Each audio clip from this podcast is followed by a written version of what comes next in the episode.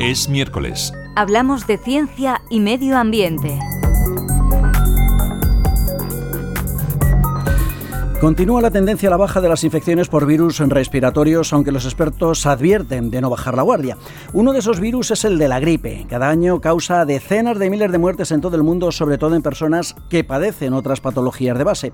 Un estudio coordinado por investigadores de la Universidad CEU San Pablo demuestra que la infección con el virus de la gripe A cambia la microbiota intestinal, lo que afecta a su resistencia frente a antibióticos que habitualmente se utilizan contra infecciones del oído o de la garganta. Estanislao Nistal, ¿qué tal estás? Bienvenido. Muchísimas gracias por estar con nosotros en Radio 5 Todo Noticias.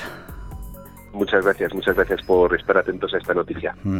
Estanislao Nistal es el director del Grupo de Investigación Virología e Inmunidad Innata de la Universidad CEU San Pablo y es uno de los autores principales de este artículo que ha sido publicado en la revista de la Asociación Americana de Microbiología. Bueno, antes de entrar en detalle con este estudio, el ser humano es mucho más que sus células y sus genes, ¿no? Es la suma de todo aquello con el ambiente y con los miles de millones de microorganismos que viven sobre nosotros y en nuestro interior, ¿no? Sí, efectivamente. Eh, muchas veces nos tenemos por seres eucariotas, pero tenemos eh, o tantas o más eh, células procariotas en nuestro cuerpo que células eucariotas o células que consideramos parte de nuestros tejidos. Hay muchísimas bacterias, pero no solamente bacterias, también virus y hongos, levaduras principalmente, que viven en nuestro cuerpo.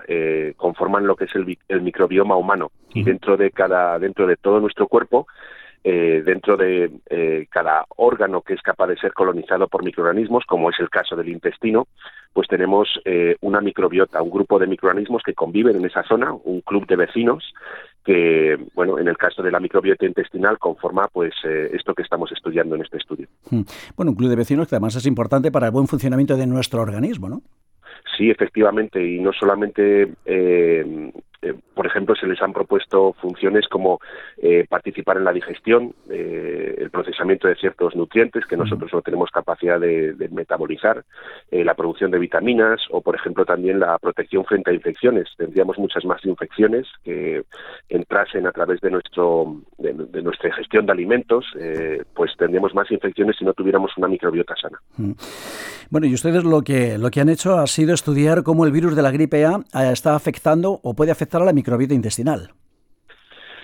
Sí, efectivamente, hay ya cosas que están descritas de cómo las infecciones eh, respiratorias eh, son capaces no solamente de alterar las bacterias que pueden colonizar nuestro tracto intestinal, sino también cambiar la microbiota intestinal, cambiar, sustituir o, desplazar o inducir un cambio en la composición de la microbiota intestinal y con nuestro estudio hemos ido un paso más allá. No solamente vemos que hay un cambio, un reemplazamiento transitorio de qué vecinos componen esa microbiota intestinal, qué bacterias componen esa microbiota intestinal, sino también cómo cambia su comportamiento, que es una de las cosas que es necesario eh, profundizar en su, en su comprensión para mm, entender luego cómo modularlo y cómo poder usarlo para curar ciertas enfermedades.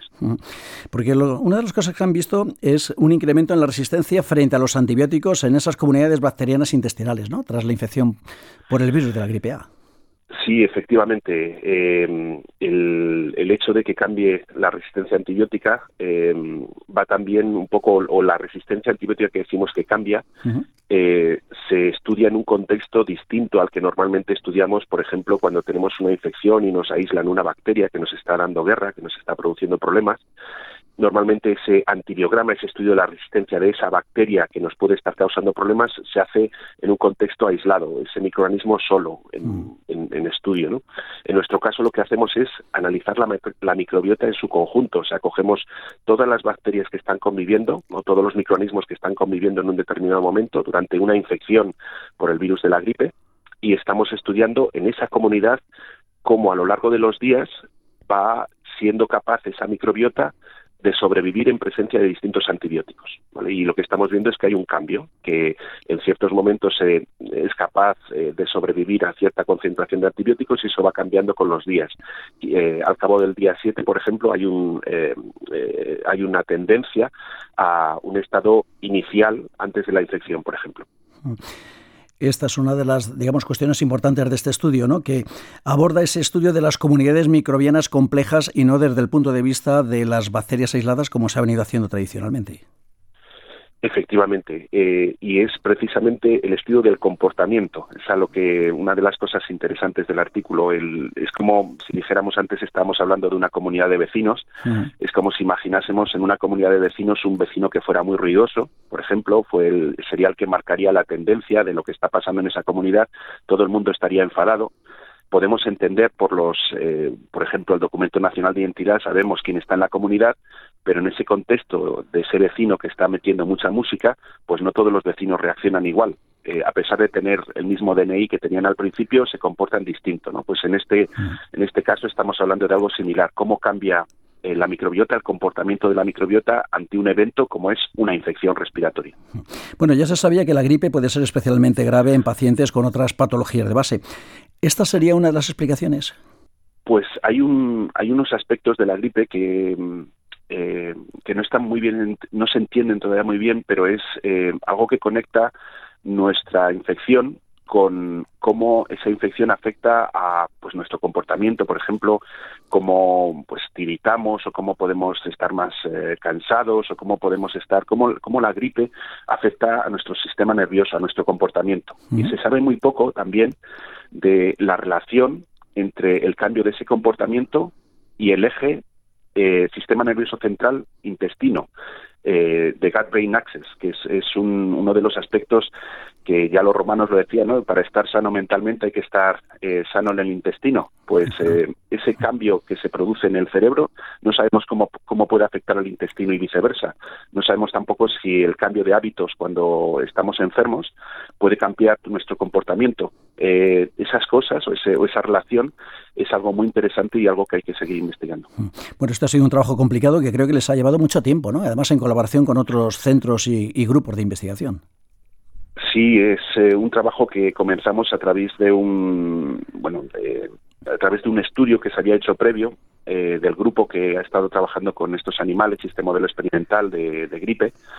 Eh, es un modelo que usa ratones infectados con un virus de la gripe que no es letal. O sea, el, ratón sobrevive a la infección y este grupo lo que hizo es, es el grupo de Mirko Smolke en la Universidad de Ginebra lo que describió es que no solamente cambia las bacterias que viven en la microbiota respiratoria, como he dicho antes, sino que empezó a analizar también cómo cambiaban las bacterias que vivían en distintas partes de nuestro intestino delgado.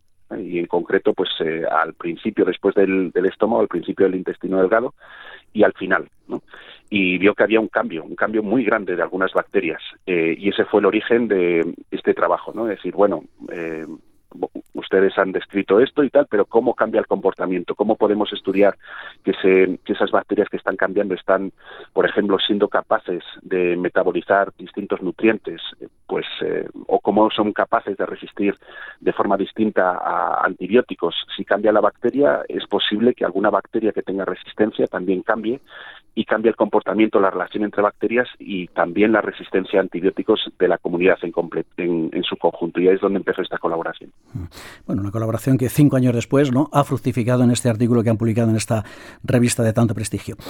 Estanislao Nista, el director del Grupo de Investigación Virología e Inmunidad Innata de la Universidad CEU San Pablo. Bueno, muchísimas gracias ¿eh? por haber compartido estos minutos con nosotros y con nuestros oyentes.